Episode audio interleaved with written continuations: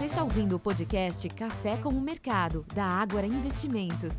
Olá, investidores! Sejam bem-vindos a mais um podcast Café com o Mercado, este podcast semanal no qual a gente comenta aqui os principais acontecimentos da semana. Eu sou o Wellington Lourenço, aqui do time de Research, e quem está comigo hoje são membros também aqui do nosso time de Research. Estou com a Flávia Meirelles, analista aqui de consumo e varejo. Flávia, tudo bem? Tudo bom, Wellington? Olá, pessoal. Sejam bem-vindos a mais um podcast Café com o Mercado. E quem está conosco, eu costumo brincar aqui, falo que ele joga no gol e no meio de campo, com, com a 1 e com a 10. É o José Ricardo Rosalém, que é analista fundamentalista e analista gráfico do nosso time. Rosalém, tudo bem? Fala, Wellington. Bom dia. Bom dia, Flávia. Tudo bem?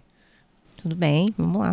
Vamos lá. Hoje a gente vai comentar aqui um pouco né, do, do que a gente teve nesta semana em termos tanto de agenda, né, de, de agenda econômica, a gente teve alguns indicadores importantes, tanto aqui no Brasil quanto lá no exterior, e é, ver o que tudo isso se refletiu nos mercados aqui, pensando para a Bolsa Brasileira também.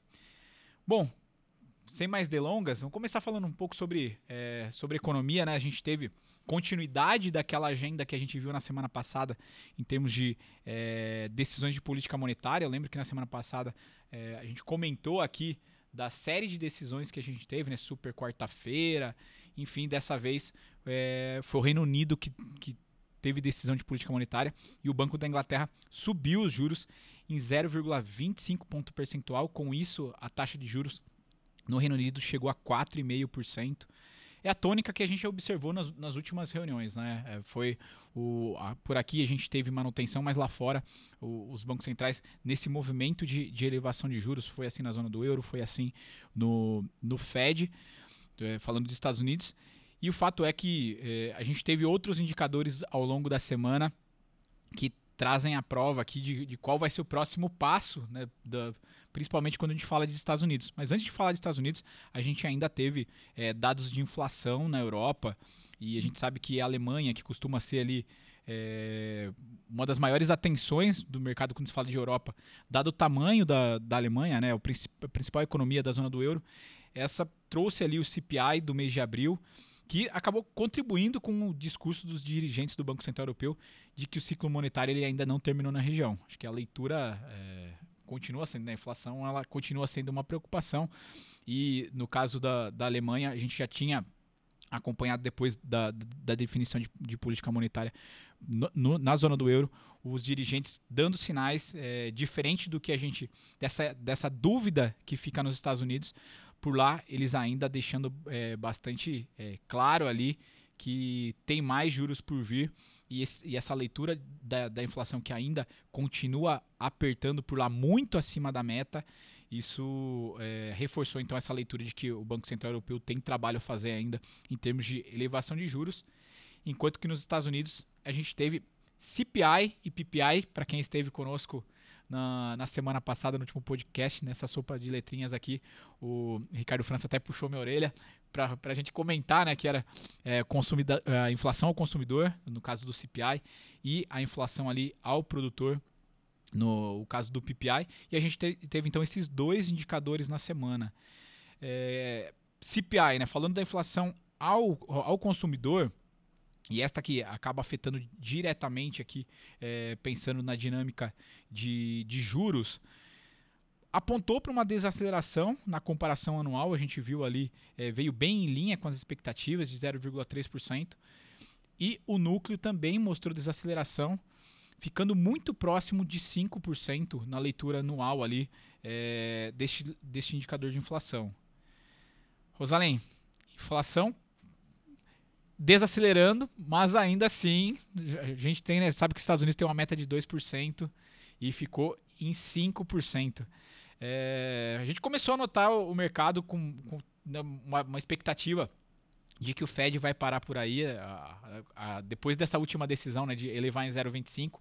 Quando a gente olha para as apostas ao longo da, da semana, né, os, aconteceram ajustes pontuais, mas há muita gente no mercado acreditando que, que o Fed vai parar por aí. É, será que essa leitura é, é, a, é a mesma para a gente? A gente tem alguma coisa diferente? Tem alguma coisa para acrescentar aqui, pensando nessa dinâmica de, de Fed depois desse, desse CPI? Porque, de novo, meta 2%, né, e, e, e por lá rodando próximo de 5%.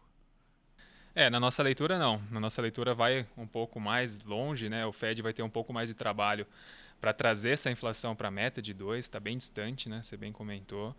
E o, o mercado parece que não está querendo enxergar, né, Well? A gente vê alguns movimentos, uh, a gente já comentou em episódios anteriores aqui no podcast sobre essa, essa grande discussão entre controlar a inflação e atividade econômica. A gente viu o mercado comemorando quando a inflação vinha abaixo, mas, pô, por outro lado, a atividade econômica, por uma inflação abaixo da, da expectativa, a atividade econômica também vai estar mais fraca. Dificilmente a gente teria os, um cenário combinado de inflação baixa e atividade econômica pujante. Né? Então, acho que essa é uma preocupação que, que o mercado agora pra, passa a ter também, né? além dessa leitura, talvez dessa expectativa de que as taxas de juros não vão tão além, né? que a gente ainda acredita que vão, mas o mercado quer acreditar que não. Mas uma segunda derivada, uma segunda preocupação é em relação à atividade econômica. A gente viu a inflação na China abaixo do esperado, então, pô, é um bom indício? É.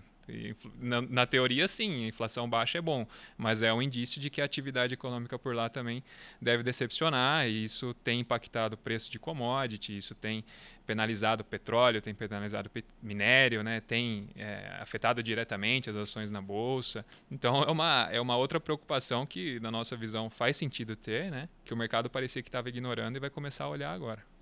E seguindo aí, né, falando da, dessa perspectiva do que o mercado, a, mercado acha, né, que já está na hora do Fed parar de subir os juros e até mesmo começar a cortar os juros, esse, esse sentimento já vem ali desde que a gente viu a, aqueles problemas, né, com os bancos norte-americanos, né, quando vários bancos começaram a apresentar problemas, começaram a quebrar. Então, já dali, de, desse, a partir desses episódios aí, é, uma boa parte do mercado já achou que não, agora já deu, né? Agora acho que está na hora do Fed parar de subir os juros por conta desses episódios. Mas é bom é, lembrar também que o próprio Fed, em conjunto com o Tesouro Americano, né, e também em conjunto com outros bancos, né, considerados maiores, eles fizeram questão ali de, de prover aí o, o, é, o resgate direto aí para esses bancos, né, ou com movimento de incorporação, enfim, eles tiveram a preocupação, né, de minimizar esse estresse, né, no setor bancário, justamente para manter o foco nesse controle da inflação que ainda se mostra bastante resiliente por lá.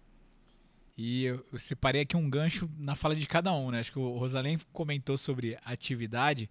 E essa semana, principalmente depois desse indicador de inflação, e a gente teve também o, PPI, como eu comentei, né, que é, subiu 0,2% no mês de abril lá nos Estados Unidos, mas veio pouco abaixo da previsão que era de 0,3 e que parece também uma boa notícia, pensando aqui para a leitura de inflação, mas ainda, de novo, né, a inflação rodando bastante longe da meta.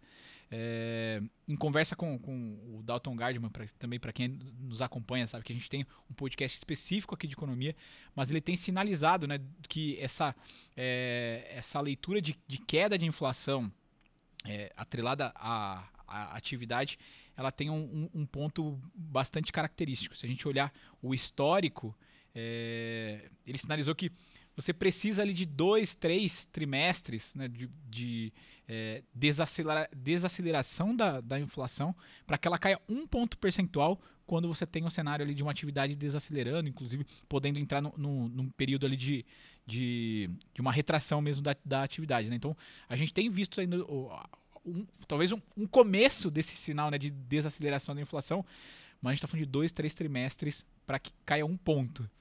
Então é, é muita, muita água para rolar ainda nesse, nesse chão e de fato parece que o mercado não está querendo enxergar isso. Né? Quando a gente olha para as bolsas, até aqui a gente, a gente grava sempre na sexta-feira, os mercados ainda estão abertos até aqui. Mas Dow Jones sub, subindo na semana, S&P 500 subindo na semana, Nasdaq, a gente teve né, um, um avanço aí mais expressivo, mas a gente viu ó, ao longo dos últimos dias também algumas empresas de tecnologia que divulgaram resultados, talvez expliquem partes aqui esse comportamento é, mais expressivo da Nasdaq. Fato é que o, o mercado tem procurado motivo aqui para se sustentar é, em alta e a, a Flávia trouxe um ponto importante, né? É, a gente é, viu uma dinâmica de retomada do governo norte-americano depois que começou os casos do né, da, dessa, esse enfraquecimento no mercado bancário. Eu lembro que a gente começou a acompanhar o Fed tanto a subir juros e ao mesmo tempo reduzir o, o balanço patrimonial dele, que chegou a um tamanho extremamente expressivo nos últimos anos. Né? Então, uma das formas de estimular a economia norte-americana foi também é, aumentando esse balanço, uh, para a gente entrar um pouco nessa, na, na seara econômica, o, o chamado quantitative easing. É, mas agora o Fed tem é, o Fed, não, desculpa, o governo norte-americano tem uma outra discussão em meio a, a esse cenário. Né? Começou a trazer é, a estimular ali é, o setor bancário para tentar minimizar esse efeito dos bancos. E acho que é muito mais o intuito de proteger os, né, os, os correntistas mais do que os próprios bancos.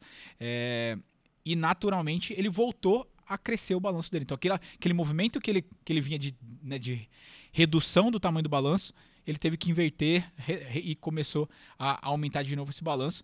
E a gente está no meio de uma discussão nos Estados Unidos de teto da dívida, né? A gente não viu o presidente Joe Biden, inclusive, é, conversando com, com, com a Câmara, com, com, com o Congresso, para é, esse avanço do, do teto da dívida, mas não houve um desfecho essa semana. A gente encerra a semana levando essa discussão, né? A Janet Yellen vai ter é, reuniões importantes na semana que vem, ela que é secretária do Tesouro norte-americano. Então acho que a gente tem é, outro ponto aqui que a gente não tinha comentado com tanta frequência, mas que acho que entra também nessa discussão de que o Fed vinha num movimento não só de corte de juros, mas também reduzindo esses estímulos em termos de tamanho do seu, do seu balanço patrimonial e ele teve que parar por aí e voltou a crescer em meio a essa, a essa necessidade de auxílios no setor financeiro.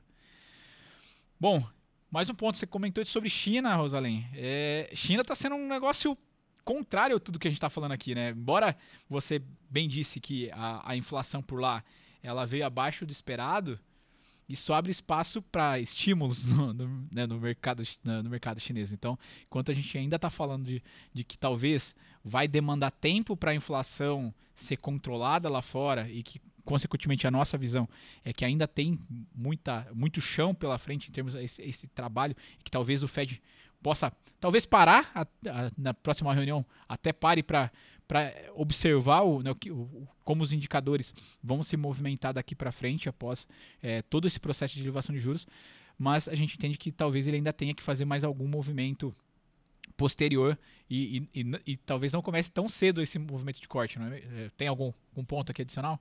É, acho trazer para a parte prática também, o que a gente percebeu tecnicamente falando foi uma, um movimento dos investidores buscando o ouro como uma alternativa de investimento, justamente por conta de novo, de, preocupações em relação ao balanço, o tamanho do balanço do Fed, né? essa discussão é, sobre teto de dívida gera receios. Né? A gente teve, como a Flávia bem comentou, algumas, alguns problemas no setor bancário.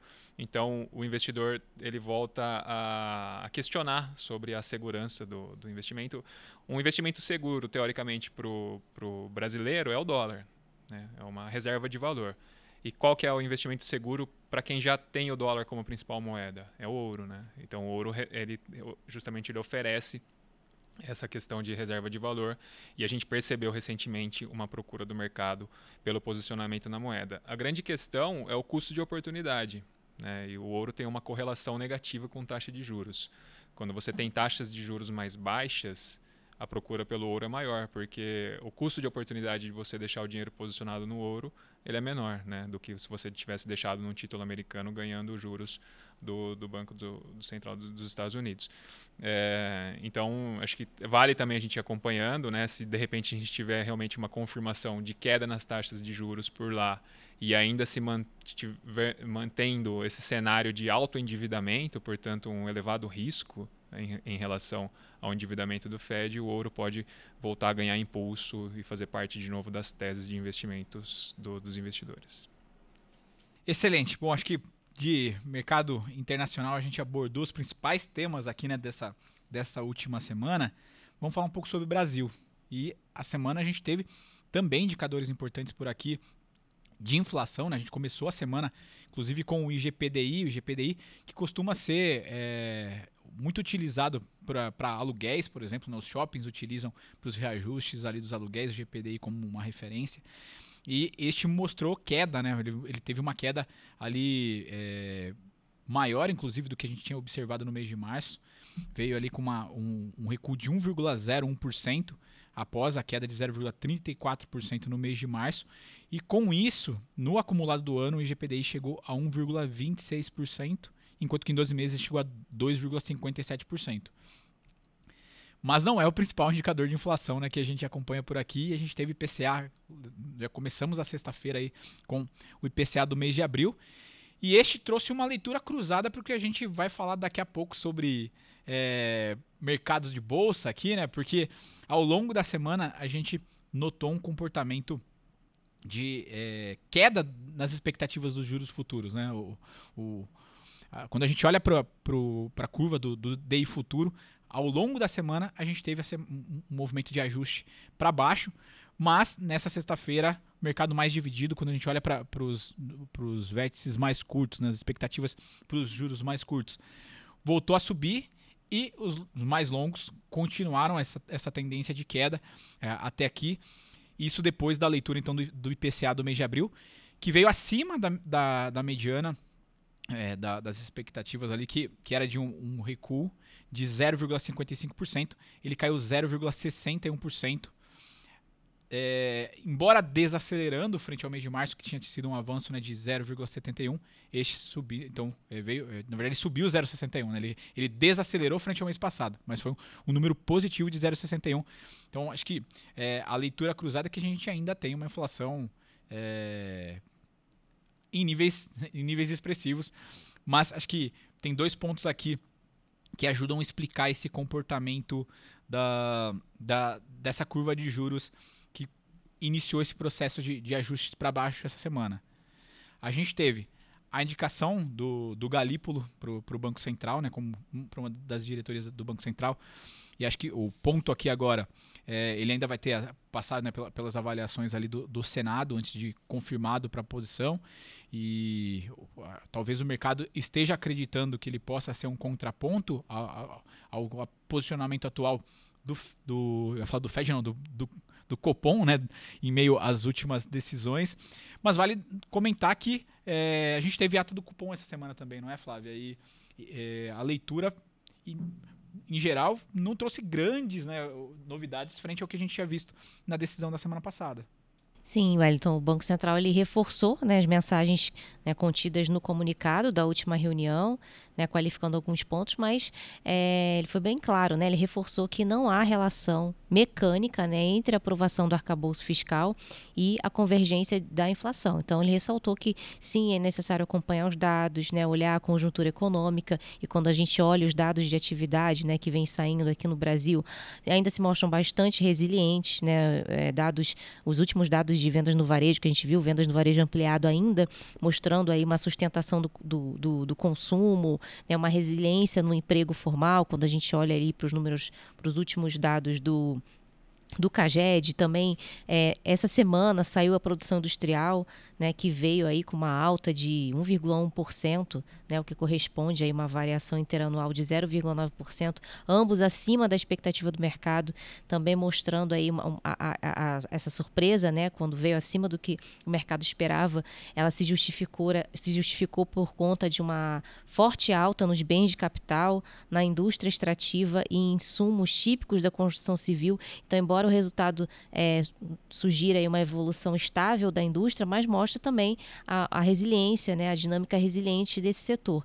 Então, tudo isso o Banco Central tem que avaliar na hora né, de começar a pensar se é a hora realmente de cortar os, o, cortar os juros né, no, no, no, no curto prazo, considerando o que você acabou de falar, que a gente ainda tem uma inflação em níveis é, altos, né? E a atividade econômica aqui no Brasil ainda se mostra bastante resiliente. Vi, vi os últimos dados aí que saíram é, essa semana especificamente, saiu o dado da produção industrial que surpreendeu.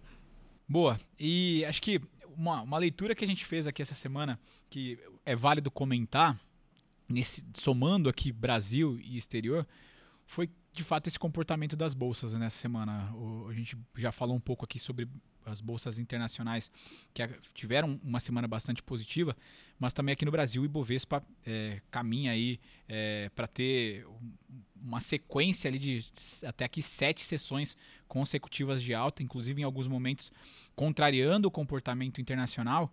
E a nossa avaliação para esse comportamento, talvez é, se vocês discordarem, fiquem à vontade, mas é, a gente tem notado que os mercados, em geral, precificavam um cenário é, muito ruim, que talvez é, não, não seja tão ruim assim. Não que a gente caminhe para um, né, um, um, um cenário próximo é, extremamente positivo, mas acho que quando a gente olha principalmente para alguns ativos que estavam muito depreciados, era o mercado precificando de fato um cenário extremamente ruim. E entre o, o péssimo e o não tão ruim, acho que há um upside aí, um potencial de valorização, que é o que está sendo, que a gente está observando é, nessas últimas sessões.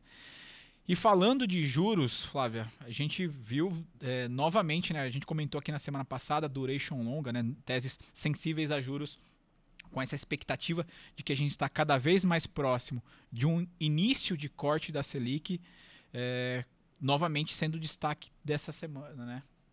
Exatamente. E aí, é, alguns setores, né, que são mais sensíveis à, à, à curva de juros, né? Acabaram se destacando na bolsa essa semana. Então, setor de, por exemplo, um setor que é claramente aí mais sensível à, à curva de juros é o setor de consumo e varejo, né? E até comentei no podcast da semana passada como que o cenário macro mais desafiador tem afetado aí o desempenho dos balanços dessas empresas. Né? A gente está em plena safra de balanços, está vendo aí né, vários balanços sendo divulgados e como que o cenário macro está afetando, mas mesmo assim, justamente por essas empresas estarem bastante descontadas, né? papéis que sofreram muito aí nos últimos meses, alguns investidores já estão achando talvez que seja a hora já de entrar, né? E aí essas ações do setor de consumo varejo acabaram subindo bastante esse, essa semana na bolsa, justamente por conta disso, por conta de curva de juros, né? De o cenário aí está precificando de repente, né, cortes, né, na taxa de juros mais cedo do que se espera, né? Embora não seja nosso cenário base, a gente acredita que vai ficar lá para ser lá para setembro é que a gente deve começar a ver os cortes não tão mais agora, né, no curtíssimo prazo. Mas muita muito, boa parte do mercado já se antecipando e aí esse setor foi claramente impulsionado por, por essa percepção, né, de que é, a gente pode ver mais cedo do que se espera e corte na taxa Selic. E curioso, né, a gente observou que a, além dessa expectativa, é, quando a gente olha para gráfico, tem contribuído para essa dinâmica também desse, desse segmento, não é mesmo, Rosalém? Sim, a gente, nós hoje, inclusive, nós fizemos o programa Morning Call juntos, né, Wellington? Tivemos a oportunidade de, de fazer essa análise juntos e pelo, pelo gráfico do setor de, do índice de consumo da Bolsa Brasileira, a gente já consegue perceber uma reação técnica. Né? Esse, esse índice vem caindo desde 2021 e agora, minimamente, esboçou uma formação de fundo na região atual e nos últimos dias iniciou uma formação altista. Então remete muito ao que a Flávia comentou sobre essa performance. Acho que não é nada nenhuma novidade aqui absurda, mas é, isso está evidente também na, por parte da, da, análise técnica de uma reação. Além disso, a gente tem visto uma performance positiva, né, que tem contribuído com essa alta da bolsa nos últimos dias, do índice imobiliário também, que tem sensibilidade à curva de juros, e também do índice financeiro, acho que foi um, um índice cujas ações foram bastante penalizadas aí, é, recentemente e, e, após resultados, as, esse índice voltou a se recuperar, também contribuiu positivamente com a performance do índice Bovespa. Quem foi detrator, quem tem sido detrator já desde o início desse ano, é o índice de materiais básicos. Esse tem claramente negociado numa tendência de baixa, sem qualquer perspectiva de reação por enquanto. E além de tudo que a gente já comentou aqui de, de cenário, né, que contribuiu para essa dinâmica, a gente está na reta final aqui da safra de balanços, né? A gente teve inúmeros balanços ao longo da semana. O trabalho foi árduo aqui do nosso lado é, em avaliar tudo que, que saiu e, e a gente segue aqui é, ainda na, na, semana que vem, no começo da semana, a gente tem alguns outros balanços ainda a serem conhecidos entre a noite de, de sexta-feira e amanhã de segunda-feira. E acho que vale comentar aqui o uh, destaque da Petrobras essa semana, Rosalém. Exatamente, acho que era um dos mais esperados, né? Como sempre, tem uma relevância absurda aqui para o nosso mercado. E a Petrobras mais uma vez entregou um excelente trimestre, né, Wellington? Apesar dos preços do petróleo mais fracos, né? que remete a esse comentário que a gente comentou, é, que a gente falou sobre as, as, incertezas em relação à atividade global, em relação à demanda global do petróleo, né, uma queda na atividade econômica. Por outro lado, só complementando, a gente tem uma visão de recuperação dos preços do petróleo. Essa menor demanda deve ser é, equilibrada por uma menor oferta também.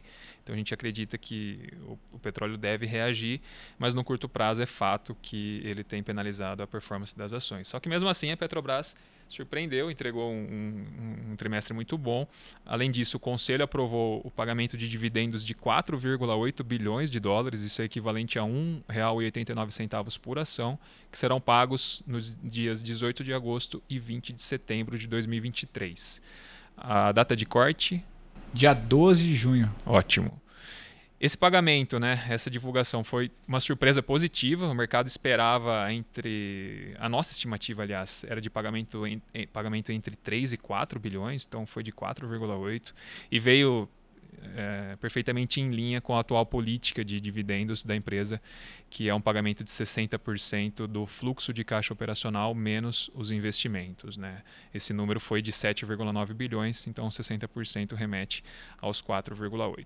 A questão é, se a Petrobras continuar é, pagando, né, agindo de acordo com a atual política, os rendimentos de dividendos esperados para 2023 e 2024 seriam próximos a 20%, que eu não preciso nem falar, seriam extremamente atraentes para a ação, dados os preços atuais. Tanto é que o papel tem reagido positivamente nas últimas sessões.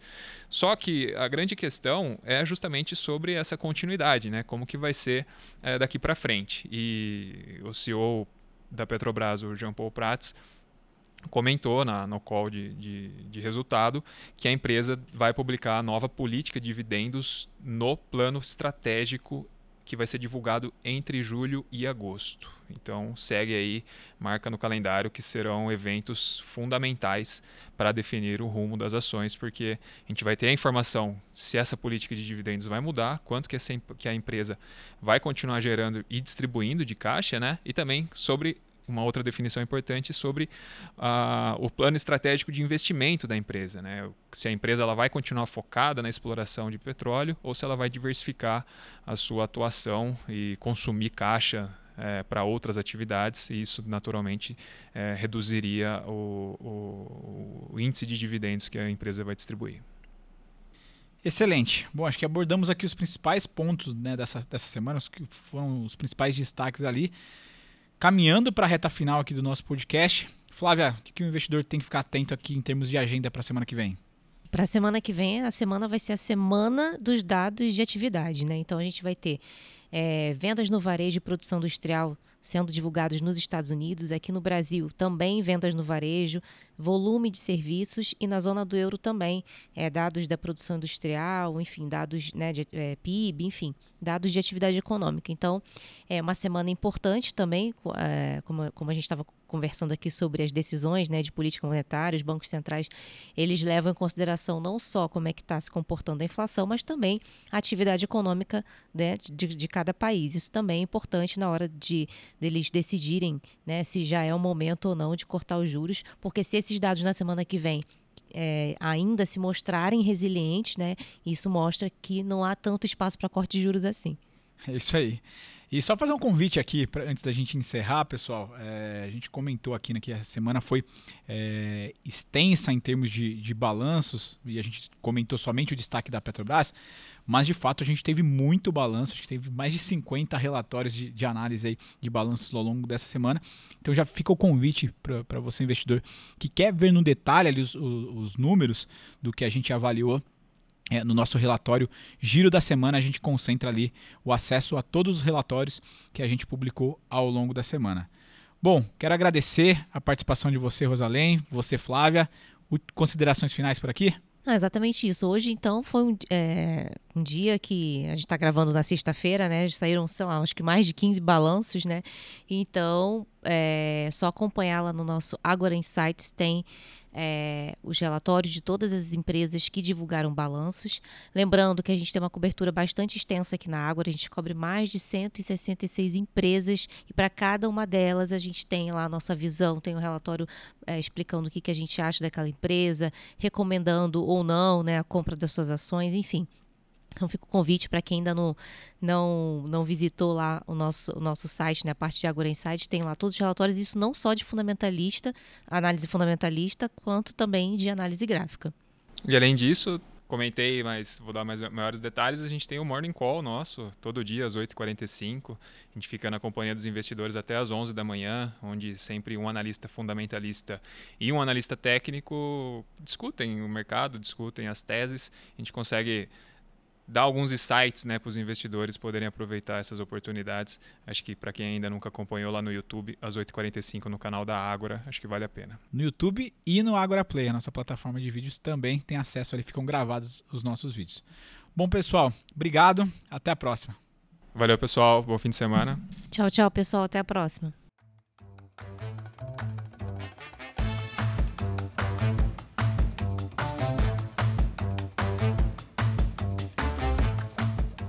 Podcast não representa promessa de compra e venda ou recomendação de qualquer ativo financeiro, sendo única e exclusiva responsabilidade do investidor a tomada de decisão. Consulte os riscos das operações e a compatibilidade com o seu perfil antes de investir. Rentabilidade passada não é garantia de rentabilidade futura.